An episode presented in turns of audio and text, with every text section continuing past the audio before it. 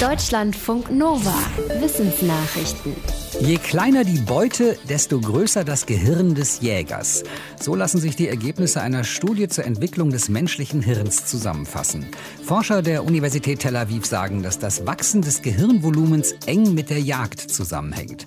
Als die ersten Menschen in Afrika lebten, waren Säugetiere im Schnitt fast 500 Kilogramm schwer. Dieser Wert sank bis zum Aufkommen der Landwirtschaft um über 90 Prozent.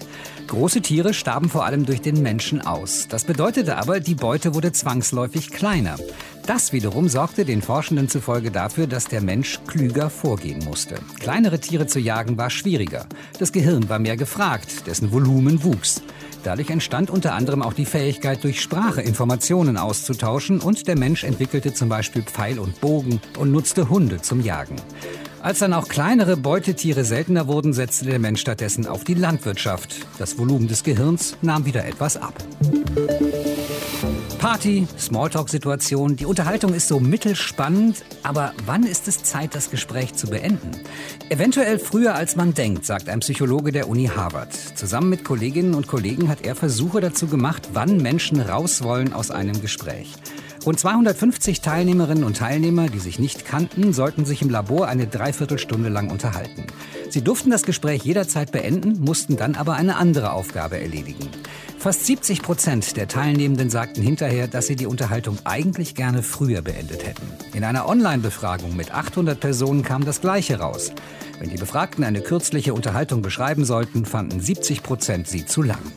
Die Psychologen erklären, dass Menschen aus Höflichkeit ihre Langeweile oder ihr Unbehagen verstecken. Das macht es für das Gegenüber aber schwer einzuschätzen, ob der andere noch Spaß am Gespräch hat.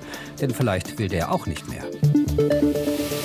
Seit dem Jahr 1697 ist der Brief eines französischen Händlers an seinen Cousin versiegelt. Jetzt ist es einem Forschungsteam aus den USA gelungen, den Brief zu lesen und das ohne das sorgfältig zusammengefaltete Dokument zu beschädigen.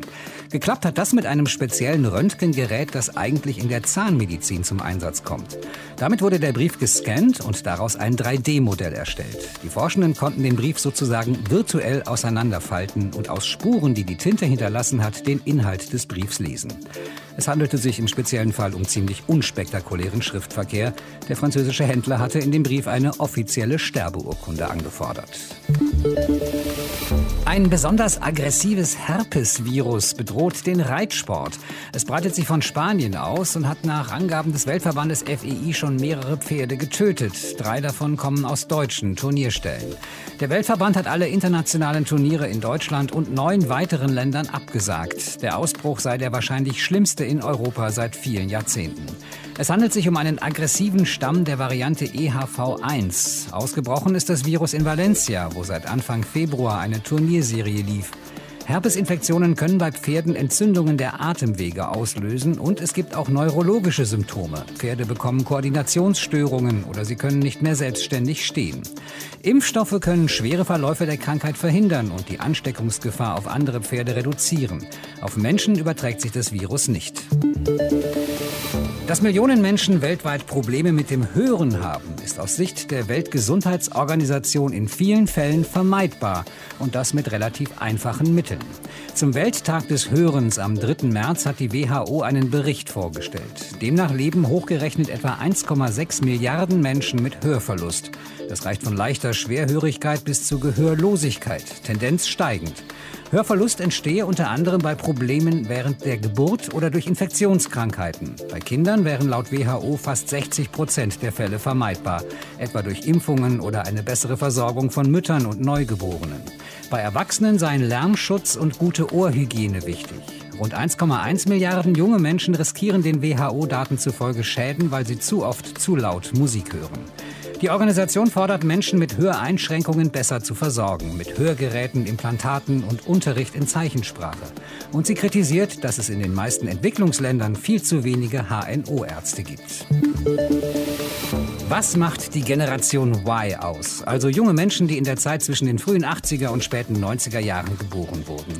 Dieser Frage ist eine Kommunikationsdesign-Studentin der Hochschule für angewandte Wissenschaften Würzburg-Schweinfurt nachgegangen. Daraus ist ein kleines Magazin geworden, das Y Magazine. Darin geht es um Themen wie Geschlechterrollen, Glauben, Überfluss und Klimawandel. Gezeichnet wird das Bild einer Art Zwischengeneration. Sie wurde geboren nach den Babyboomern der Nachkriegszeit und der Generation X und vor der Generation Z mit ihren Smartphones und angeblich hohen Erwartungen. In einem Beitrag für das Magazin wird die Generation Y aus der Sicht einer älteren Autorin als auf fast beunruhigende Weise ruhig und zufrieden beschrieben. Sie verlange der Welt keine Veränderungen ab. Die Würzburger Studentin sieht ihre Arbeit als Einladung, sich generationsübergreifend über ihre Generation auszutauschen. Und sie bejaht eine Eigenschaft, die den Millennials zugeschrieben wird, nämlich, dass die Generation Y gerne Dinge hinterfrage. Deutschlandfunk Nova